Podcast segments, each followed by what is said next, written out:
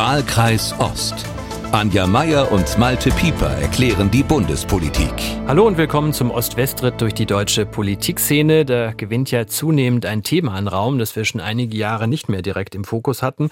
Die Zahl der Migranten und Flüchtlinge. Sie steigt wieder so an, dass Städte, Gemeinden und Kreise inzwischen in einigen Teilen des Landes massive Probleme haben, die zu uns kommenden Männer, Frauen und Kinder noch ordentlich unterzubringen. Dann beschäftigen wir uns noch mit der Dauerdiskussionsfrage. Natürlich, wie hältst du es mit Russland? Denn selbst aus dem linksliberalen Milieu mehren sich inzwischen die Zwischenrufer, die mehr diplomatische Initiativen von der Bundesregierung verlangen. Das wird Thema ganz am Ende sein. Und dazwischen müssen wir natürlich noch die Fieberkurve der Ampel messen. Denn da blinken inzwischen nach der Wahl in Niedersachsen ziemlich viele Warnleuchten. Und damit Hallo zu unserer Beobachterin des Berliner Politbetriebes, Fokus Hauptstadtkorrespondentin Anja Meier. Hallo Anja. Hallo Malte, guten Tag.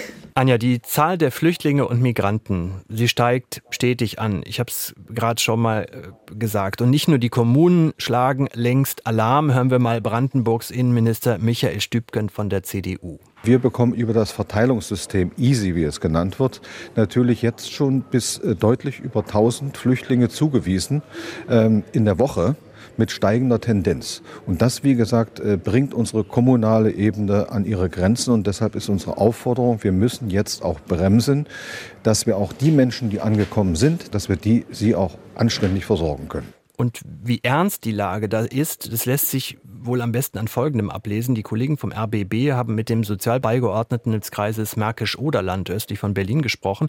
Und Friedemann Hanke, auch CDU, der hat gleich mal abgewunken bei der ersten Frage und gesagt, nee, es ist nicht das übliche Problem, warum wir klagen. Das Geld ist momentan sekundär. Ums Geld geht es eigentlich dann doch nicht mehr, weil wir jetzt als Märkisch-Oderland, und das gilt aber für alle Landkreise in Brandenburg und ja auch deutschlandweit, keine Kapazitäten haben. Also rein platzmäßig wissen wir nicht wohin.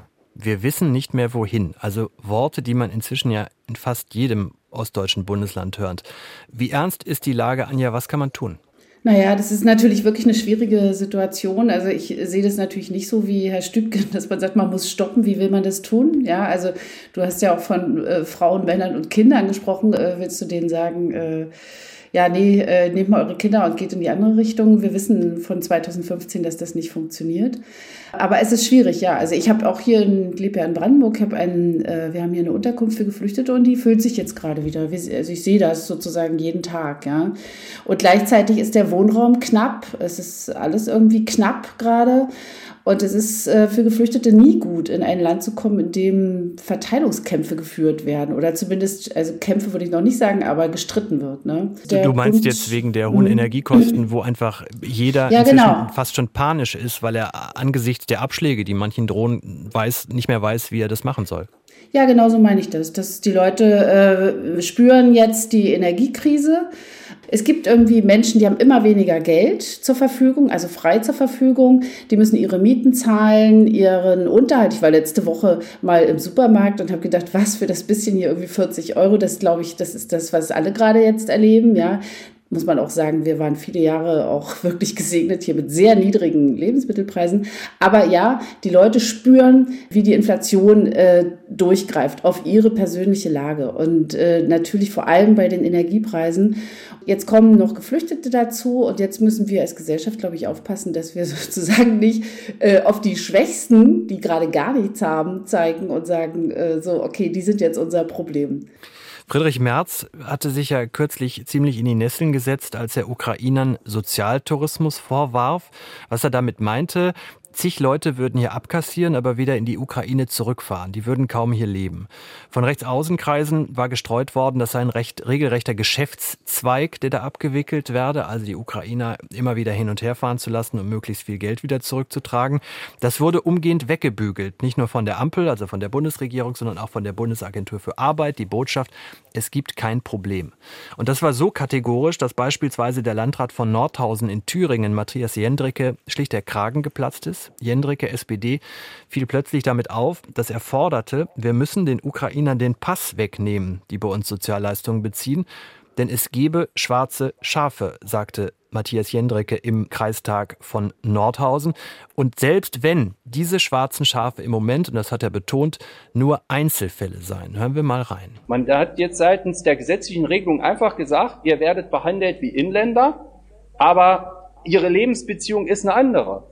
Und ich bin der Meinung, wenn Menschen hierher kommen, Schutzgesuch haben wollen, es ist nicht so, dass wir denen nicht sagen würden, natürlich, wenn du da ein Anliegen hast, darfst du in die Heimat fahren. Aber ich hätte gern, dass unsere Ausländerbehörde wie in allen anderen solchen Fällen die Pässe bekommt und die bei uns liegen. Und wir dann wissen, der ist jetzt aus einem bestimmten Grund für zwei Wochen zu Hause, muss sich dort um Angehörige kümmern und kommt auch wieder. Ansonsten ist das von einer Situation geprägt, dass ich die Sorge habe, dass irgendwie in Einzelfällen dann bekannt wird, dass jemand hier über Monate Geld bekommen hat, obwohl er eigentlich in Kiew sitzt. Und das verreißt zu Recht dann die Stimmung.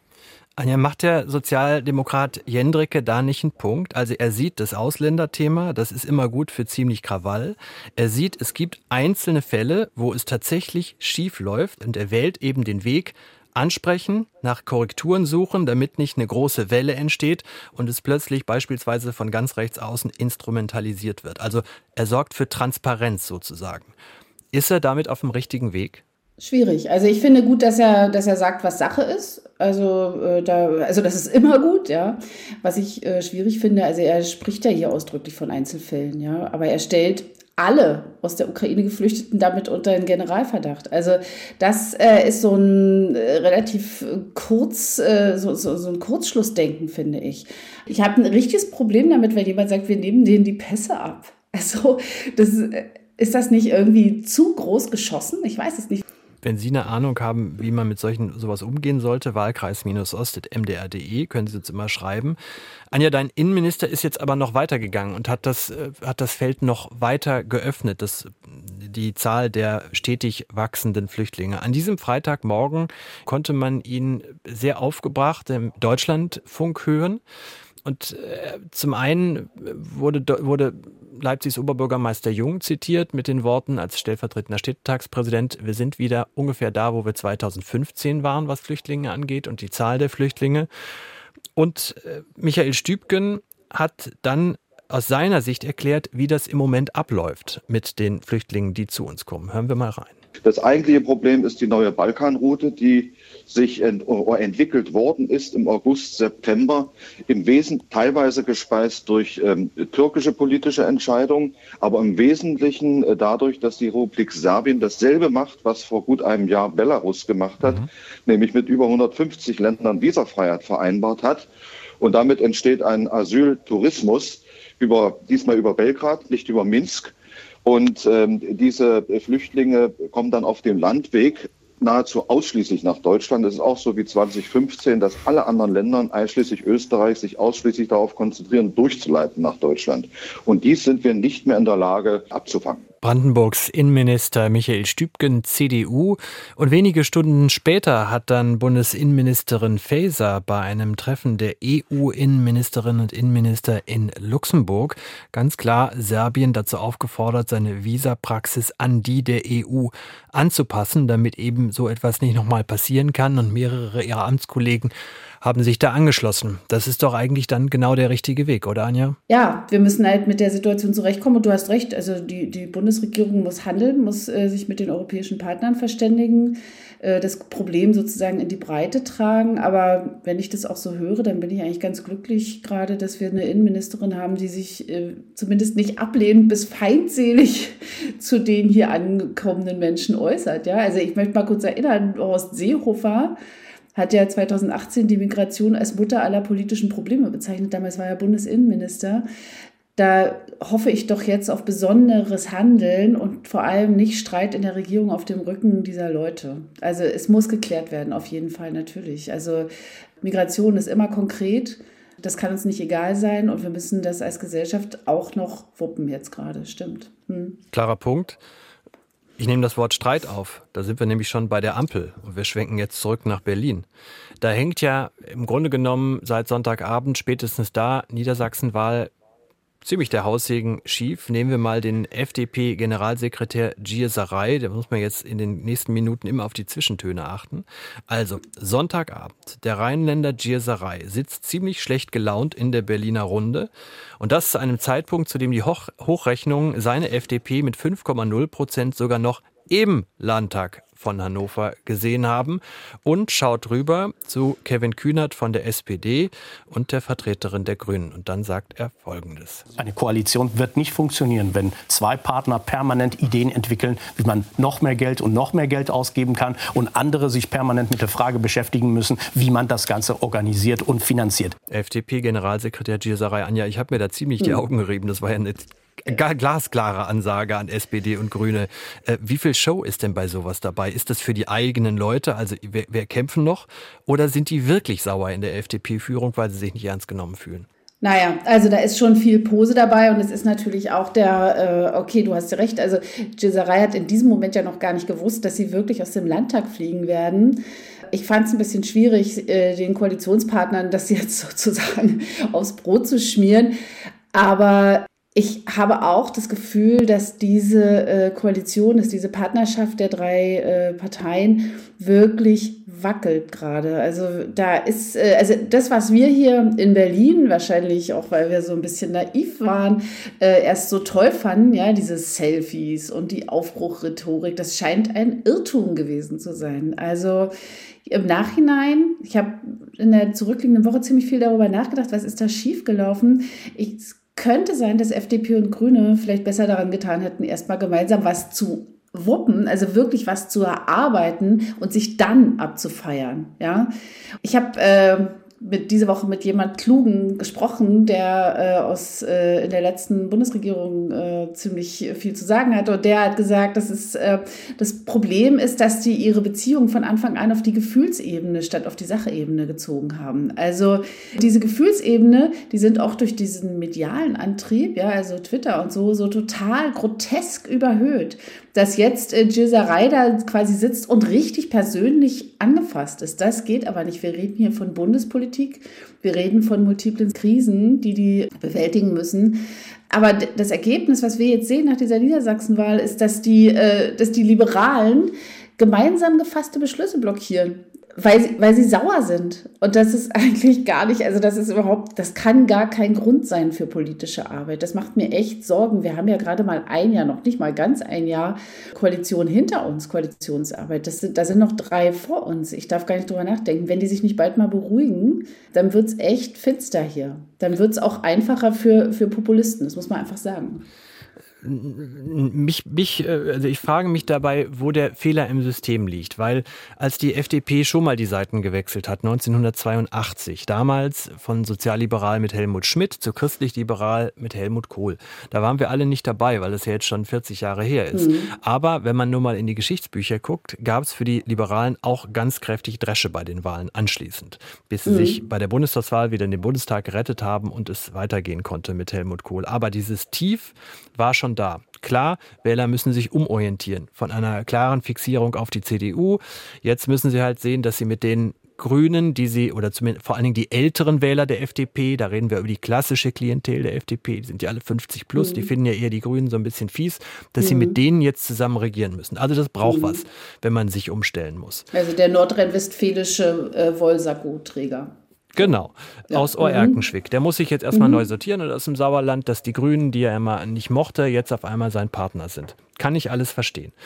Auf der anderen Seite hat man natürlich auch bei der FDP viele Jungwähler, die zum ersten Mal die FDP gewählt haben, die in Klimafragen und so weiter viel offener sind. Das weiß ja der Lindner auch. Der muss ja jetzt einen Spagat dahin mhm. kriegen, der ist ja auch in seiner Partei gewaltig. Aber was mich ein wenig überrascht ist, dass sie so tun, als dass sie so überrascht sind, dass es für die FDP erstmal nach unten geht. Ähm, und da frage ich mich, was ist der Fehler? Erstens hat die FDP sich nicht richtig vorbereitet. Oder zweitens liegt der Fehler darin, wie du sagst, dass sie nicht erst eine Erzählung gestrickt haben, wofür diese Koalition da ist. Weil wenn man sich an so schönen Bildern festhält, ist es ja erstmal immer einfacher, durch so ein Tal zu marschieren ich habe es ja gerade gesagt. Also ich finde, Sie haben diese Fortschrittskoalition, so heißt, so hat sie sich ja selbst genannt, vor einem Jahr geschmiedet. Ja, aber es war ja nur ein Name. Das war ja nicht unterfüttert eben, genau. mit, wir machen jetzt ja. Bürgerrechte oder sonst irgendwas. Eben, eben. Genau das ist, äh, das ist mir diese Woche irgendwie so aufgegangen, ja, als ich mir das alles angeschaut habe. Es ist doch eigentlich äh, wirklich jämmerlich, dass wir jetzt irgendwie in dieser wirklich äh, elementar, nicht existenziell, aber elementaren Krise für unser Land, ja, sind, ist jetzt eine Regierungspartei beleidigt. Was ist denn das für eine Kategorie? Und das, nachdem sie sich ja Wir erinnern uns, sie waren schon mal in der außerparlamentarischen Opposition, sind wieder reingekommen in großer Demut und Selbstreflexion und fallen wieder unter demselben Parteichef Lindner, der diese Reform damals, diese Parteireform äh, vorangetrieben hat, wieder zurück auf den Punkt, von dem, den er selbst damals geräumt hat. Und das ist natürlich irgendwie wirklich, also ich glaube, man hat es schon gemerkt, ich bin jetzt kein Riesenfan der FDP, ja, aber äh, das kann man niemandem wünschen, dass man quasi eine Ellipse beschreibt. Also, dass man einmal im Kreis geht politisch. Da, das, dem sehen wir gerade zu. Dem wohnen wir gerade bei. Ich finde ja, dass äh, das ist meine alte These seit der Bundestagswahl oder seit den Koalitionsverhandlungen, dass Christian Lindner den gleichen Fehler gemacht hat wie Guido Westerwelle 2009. Wir erinnern uns Schwarz-Gelb 2009. Westerwelle hatte damals einen Wahlkampf gemacht, der nur aus Finanzen und Steuersenkungen bestand und wählte nicht das Finanzministerium, um diese Steuersenkungen durchzusetzen, sondern er wählte das Außenministerium, weil er mal geliebt werden wollte, weil deutsche Außenminister immer populär sind. Das verstehe ich menschlich, war politisch aber natürlich falsch, wie man hinterher gesehen hat, in dem ganzen Hickhack, was es gegeben hat und in dem Ende der FDP als Bundestagspartei 2013. Christian Lindner hat jetzt in diesen Verhandlungen, man ging auf einen Winter zu, keiner hat damit gerechnet, dass es diesen Krieg gibt, aber dass es schon mal sehr schwierig werden würde, auch außenpolitisch, zeichnete sich ja auch im November und Dezember schon ab.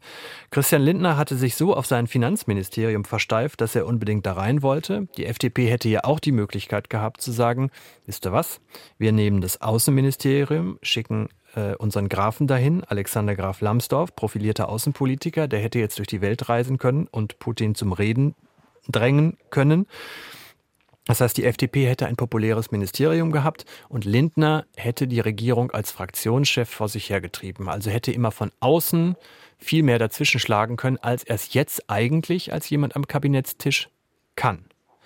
Also, stimmst du der These zu? Hat Lindner den klassischen Fehler gemacht? Oder ist das ein sehr theoretisches Denkkonstrukt, was der Kollege Pieper sich da zusammengezwirbelt hat beim Joggen? ich glaube, äh, ja, ich glaube, deine Joggingstrecke ist zu lang. Nee, das sehe ich anders. Also ich finde es richtig, dass die FDP in die Regierung gegangen ist und äh, Verantwortung übernehmen wollte und dass auch Lindner das gemacht hat. Das ist richtig. Also äh, Außenpolitik ist übrigens, wie wir bei, bei Annalena Baerbock gerade sehen, zurzeit auch nicht gerade so ein Kindergeburtstag. Ja? Also äh, das, da, zu der Zeit äh, von Guido Westerwelle war das vielleicht noch irgendwie Shake Hands und schöne Bilder, aber das ist wirklich gerade eine andere Hausnummer. Nee, Linda wollte unbedingt das Finanzressort, weil er halt zeigen wollte, dass er es kann. Finde ich auch richtig. Er hat es ja auch Habeck regelrecht aus der Hand gewonnen. Habeck wollte es ja auch. Dass, dass der jetzt diese Milliardenpaket raushauen muss, das ist natürlich nicht schön für ihn. Also da hat er sich bestimmt was anderes vorgestellt. Aber man sieht es ja, die Leute wollen es auch sogar FDP-Anhänger. Äh, äh, ja, und das Problem aus meiner Sicht ist dieses Rumgeheule der FDP im Amt. Also man kann nicht Verantwortung wollen und sich dann beklagen, dass es irgendwie herausfordernd wird. Und wenn wir uns mal also auf die andere Seite äh, stellen, ja, Habeck beim Scheich, Scholz beim Emir, das sind alles andere als gute Bilder. Also äh, insofern, die haben jetzt auch nicht gerade äh, Heimspiele, ja, wo es einfach immer nur schick für sie ausgeht und der arme Christian muss irgendwie aus seinem Ministerium die Geldsäcke aus dem Fenster werfen. Äh, ich finde, es ist an Lindner, sich in seinem Amt zu profilieren und es zum Glänzen zu bringen. Und Lindner kann das eigentlich. Und deshalb finde ich, er sollte dieses Geheule jetzt mal ganz schnell abstellen. Das nervt einfach. Das, und das macht die Leute ganz kirre, weil sie das Gefühl haben, sie haben jetzt hier eine Regierung in Berlin sitzen, die die Dinge nicht geregelt kriegt, weil sie sich die ganze Zeit streitet. Das ist lächerlich, wirklich. Ein anderer hat es ja auch äh, schwer getroffen. Er trägt ja auch immer die Last und die Griesgrämigkeit manchmal im Gesichte daher. Die Rede ist natürlich von Friedrich Merz. Der hat in Niedersachsen immer im Vorfeld wissen lassen, jetzt könnten die Menschen endlich mal zeigen, was sie von der Ampel halten. Kaum war die Wahl für die CDU verloren, also hat die CDU kräftig Dresche gekriegt und mit am meisten verloren. Sprach Merz dann wiederum in Berlin im grimmig dreinblickenden Brustton der Überzeugung. Wir haben diese Landtagswahl nicht zu einer äh, Volksabstimmung über die Bundesregierung und auch nicht machen können. Und insofern ist das Wahlergebnis in erster Linie ein Wahlergebnis der Landespolitik. Anja, kann Friedrich Merz es sich wirklich so leicht machen? Ich meine, es ging ja kaum um Landesthemen in Niedersachsen. ja, also er kann schon, aber die Frage ist, ob es ihm nützt, oder? Also als, als Bundesvorsitzender mit dem Finger auf die Landespartei zu zeigen, ist erstmal kein feiner Zug. Das ist aber, das hat er nicht exklusiv, das machen viele. Ja, das hat ihn auch noch nie gestört, Politiker. Sowas. Ja, ja. Aber bei dieser Pressekonferenz, da war ich ja da, also da war er schon, also am Anfang ziemlich angefressen, später hat er sich so ein bisschen wieder eingekriegt. Aber ich hatte auch das Gefühl, da auch im Konrad-Adenauer-Haus, dass da irgendwas vielleicht gerade mit seinem Gedächtnis ist. Also, weil nämlich am Donnerstag vor der Wahl hat er noch getwittert, die Entscheidung der Wählerinnen und Wähler in Niedersachsen am Sonntag ist auch eine Volksabstimmung. Ja, und jetzt äh, behauptet er genau das Gegenteil, vier Tage später und fünf Prozentpunkte weniger. Also, mh, hm, naja. Anja, aber wenn diese Wahl in meinen Augen wieder eines gezeigt hat, Friedrich Merz mag zwar der Richtige sein, um die Fraktion auf Vordermann zu bringen und für so ein bisschen Stimmung in der CDU zu sorgen, also laut Opposition zu machen, aber er stößt doch bereits jetzt an seine Grenzen. Nur noch mal Zahlen von Infratest DIMAP. Nicht mal jeder dritte Niedersachse, also weniger als 33 Prozent, stimmt dem Satz zu, Friedrich Merz ist der Richtige, die Union zurück in die Bundesregierung zu führen. Nur gut jeder vierte ist mit Merzens Arbeit zufrieden. Nur mal zum Vergleich, als die CDU-Vorsitzende noch Angela Merkel hieß, waren es fast zwei Drittel, die mit ihrer Arbeit zufrieden werden. Will sagen, hat der Kollege aus dem Sauerland, hat Friedrich Merz im Moment die richtige Strategie? Also ich würde mal sagen, äh, Friedrich Merz muss ein bisschen aufpassen, dass er nicht so äh, zum zweiten Söder wird gerade. Also der sagt ja heute auch das und morgen was anderes und übermorgen nochmal was Neues, ja. Du hast schon recht, ich finde, dass er sich als Fraktionsvorsitzender gut in seine Oppositionsrolle gefunden hat. Also man hat einfach Freude daran, ihm im Bundestag zuzuhören. Das macht er wirklich gut. Das, äh, da freut sich die Fraktion auch drüber. Würde mir manchmal wünschen, dass die Union ein bisschen konstruktiver wäre. Ja, man ja, kann nicht alles aber haben. Man kann nicht alles haben, genau. Aber jetzt äh, ist ja endlich ist die letzte Landtagswahl für dieses Jahr vorbei und die nächste ist, glaube ich, erst im Mai nächsten Jahres. Das heißt, wir könnten jetzt mal zur Arbeit zurückkehren und müssen nicht immer darauf achten, was in irgendeinem Bundesland los ist. Es ist, äh, letztlich kommt es darauf an, da hast du recht, äh, ob er 2025 gewählt wird und ob seine Partei ihn dorthin trägt. Und da äh, ist es gerade, äh, macht er jetzt gerade nicht so eine gute Figur in den Umfragen, muss man aber auch sagen, ist noch eine ganze Weile hin. Ja, aber es ist trotzdem immer ein, äh, ein Spagat zwischen Ego, das einem da im Fernsehen mhm. entgegentritt, mhm. und der ja. Wirklichkeit. Also wenn man ihn so sieht, könnte man ja tatsächlich meinen, auch wie er da durch Kiew gestapft ist und äh, wie er im Ausland äh, auftritt. Er ist der andere Bundeskanzler und ich finde dann immer wieder erstaunlich, äh, offenbar lasse ich mich von solchen Bildern viel zu leicht einfangen, wenn ich dann halt eben solche Werte lese, ja nur jeder Vierte ist mit ihm zufrieden, ein Dritter, äh, ein Drittel kann sich nicht, nur ein Drittel kann sich ihn als Bundeskanzler mhm. vorstellen und so. Ähm, ja, da klafft eine Lücke, aber ich glaube, das ist jetzt, ich meine, wir haben auch einen äh, relativ, äh, man glaubt es kaum, aber einen relativ starken Amtsinhaber gerade, einen ziemlich äh, starken äh, Chef im Kanzleramt, der zwar irgendwie in den Zustimmungswerten nicht so dolle ist, aber wir haben es in Niedersachsen gesehen. Die Leute wählen Rot-Grün gerade. Das, äh, also das scheint jetzt nicht alles verkehrt zu sein, was die da machen. Und äh, dass Friedrich Merz ein großes Ego hat, das ist ja auch keine Neuigkeit. Also äh, ich, jetzt mal, ich sag's nochmal, ich, ich höre dem einfach gerne zu. Ich finde nicht, dass er immer ja, recht auch. hat, aber es ist einfach nach diesen 16 Merkel-Jahren, ja, wo alles auf so eine mittlere Temperatur gedimmt war, ist das einfach äh, erfreulich. Also da ist Bewegung im Parlament und das kann der Demokratie nur nützen. Man sieht endlich wieder gute Rhetorik. Das macht tatsächlich Spaß und ich muss natürlich sagen, nachdem du hier die rot-grüne, äh, den rot-grünen Wind ausgerufen hast, in den Umfragen kann man das auf Bundesebene jetzt nicht wirklich erkennen, dass da eine rot-grüne Mehrheit in Sicht ist. Aber lass uns zum Schluss nochmal noch mal einen Schwenk machen. Wir sind heute der Podcast der Schwenks. Und zum Schluss wieder auf die Proteste schauen, die ja inzwischen äh, jede Woche an x Orten bei uns im Osten ablaufen. Die Sorge vor hohen Energiepreisen, die Sorge vor einem falschen Umgang mit Russland. Dazu hat uns auch Herr Hitzel nach unserem letzten Podcast geschrieben. Ich fasse das mal zusammen. Also er schreibt, es macht mich wütend und gleichzeitig ratlos, wie ein großer Teil des Volkes mit seiner Meinung ignoriert wird. Das erinnert mich an die DDR. Putin ist ein Verbrecher. Er hätte aber kein Verbrecher werden müssen, wenn man ihn nach seiner Rede im Bundestag 2001 ernst genommen hätte. Das ist das Versagen und eine beispiellose Arroganz des Westens. Sicher sind weder Russland noch China Demokratien, aber wenn man alle Staaten sanktionieren wollte, die nicht rechtsstaatlich sind, käme man zu keinem Ende. Jedenfalls sind fast alle Staaten, bei denen wir jetzt Gas kaufen werden, auch keine Demokratien. Was ist aus der Forderung Schwerter zu Flugscharen geworden? Gilt diese Forderung nicht mehr? Wie gesagt, schreibt Herr Hitzel, ich fühle mich ratlos. Aber ich protestiere gegen diesen Irrsinn und fordere Sie dazu auf, die wenigen Kritiker dieser Regierung nicht auch noch zu diskreditieren und in die rechte Ecke zu stellen. So, das letzte wollen wir nicht, das letzte machen wir nicht. Ich kann aber zum Inhalt von Herrn Hetzels Mail nur sagen, hm, ich hatte die Worte im Kopf, als ich am Montagabend hier bei einer Veranstaltung in Leipzig saß. Der Publizist Heribert Prantl war zu Gast und unterhielt sich mit dem MDR-Kulturkollegen Thomas Bille. Prantl war ja lange bei der Süddeutschen Zeitung, immer einer, der in allen Debatten lautstark auf die Grundrechte pochte und pocht, also eine Stimme des linksliberalen Bürgertums. Also dieser Heribert Prantl, inzwischen fast 70, wurde im Rahmen der sogenannten Leipziger Gespräche auch zu Wladimir Putin gefragt. Und nur ein kleiner Ausschnitt. Wenn ich das Gefühl hätte, dass, dass ein Eintreten für Frieden und für diplomatische große Offensiven, die den Frieden, die zumindest dazu da sind, dass sich die Kontrahenten miteinander an den Tisch setzen. Ich glaube, die haben beide keine große Lust dazu. Also die Voraussetzungen für Diplomatie sind ziemlich schlecht, Herr Brandl. Das mag ja sein. Sollen wir es deswegen bleiben lassen? Ja, wie wollen Sie was machen, was nicht geht? Oder was niemand will von den Beteiligten? Natürlich ist es möglich, sollen wir es deswegen nicht probieren? Und äh, es gibt ja die Mächte im Hintergrund, die Mächte, die Waffen liefern, die Mächte, die Interessen haben. Wenn die Amerikaner zu den Ukrainern sagen, es, Verhandlungen wären sinnvoll, glauben Sie, dass die Ukrainer dann sagen würden, aber wir wollen nicht? Ich weiß nicht, wie es ausgeht, aber ich bin der Überzeugung, dass man reden muss. Tja, Anja, jetzt sind wir wieder an der Stelle, wo wir immer landen. Äh, ich saß auch da, dachte, ja, Herbert Prantl, mein Herz ist ganz bei dir, mein Verstand ist bei Thomas Bille, der gefragt hat, wir reden mit jemand, der nicht reden will. Ich fühle mich inzwischen in so Diskussionen auch zunehmend hilflos. Wie geht's dir dabei?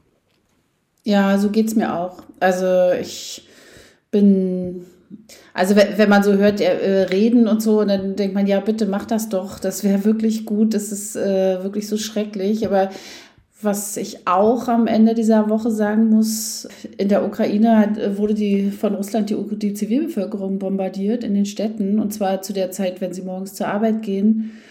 Und Russland hat gerade zum Beginn des Winters, ich glaube, ein, ungefähr ein Drittel der dortigen Energieinfrastruktur zerstört. Also im Moment weiß ich gerade ziemlich gut, wer hier nicht reden will, sondern Leute tötet und äh, verletzt. Also wer hier also am längeren Hebel gerade sitzt, wenn es um Friedensgespräche geht. Also ich, äh, aber auch während ich mir gerade zuhöre, bei meiner Antwort denke ich, ja, wir kommen immer wieder an denselben Punkt. Wo ist der, wo, wo ist dieser kleine Knoten, an dem alle hängen bleiben könnten, um wieder ins Gespräch miteinander zu kommen?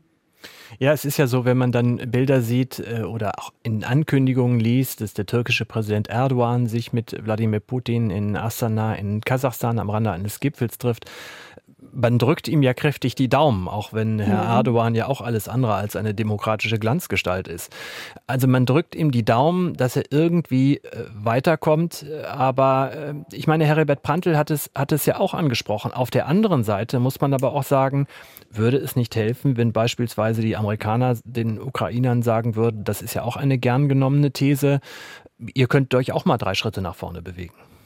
Ja, das, äh, ich nehme mal an, dass es das auch gibt. Also, weißt du, Malte, wir, wir bewegen uns jetzt wieder in diesem Nebel des, des äh, Nicht-zu-Wissenden. Wir hoffen doch alle, dass es irgendwie hinter den, also Herbert Prantl hat gerade von Mächten gesprochen, da wird mir immer so ein bisschen komisch, aber ja, wir hoffen doch alle, dass Menschen miteinander sprechen und äh, Auswege erwägen. Ich meine, auch die ukrainische äh, Regierung kann ja kein Interesse daran haben, dass ihre Bürgerinnen und Bürger äh, auf offener Straße, dass denen Bomben auf, die, auf den Kopf fallen. Also klar, alle müssen irgendwie, ich glaube auch nicht, dass die Spaß daran haben, ja, diesen Krieg zu führen. Die sind ja quasi die Überfallenen. Aber ja, wir wünschen es uns alle. Und ja, und ich denke dann auch, mein Gott, jetzt ist es Erdogan, auf den sich die, die äh, ausgerechnet Erdogan, auf den sich die Hoffnungen richten. Und man denkt so, ja gut, okay, ja, dann, äh, ja, dann ist es dann jetzt eben Erdogan.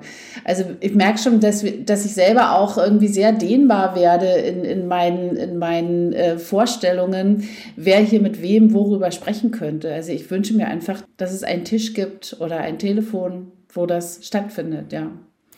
Schauen wir, was die nächsten Wochen geben. Wir hören uns in drei Wochen wieder. Der Grund ist, jetzt beginnen in Sachsen die Herbstferien und da ist äh, kurz Urlaub angesagt. Mhm. Anfang November äh, sind wir wieder da. Vielleicht können wir dann über freundlichere Bewegung miteinander reden in diesem äh, doch ja, dramatischen äh, Konflikt. Äh, wenn Sie uns was mit auf den Weg geben wollen, dann können Sie das immer gerne tun unter wahlkreis-ost.mdr.de. Anja, ich würde sagen, wir gehen heute einfach ganz still ab. Danke, bis in genau. drei Wochen.